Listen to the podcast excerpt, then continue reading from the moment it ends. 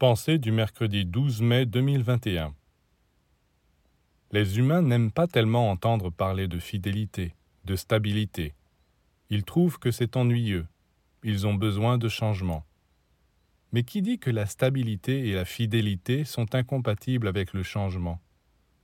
On peut changer tout ce qu'on veut à condition de ne pas changer d'orientation. Un maître, un initié, aime aussi le changement, la diversité mais pas n'importe où ni n'importe comment. Un maître est pour la diversité extérieure, mais pour l'unification intérieure, c'est-à-dire pour la fidélité à un haut idéal.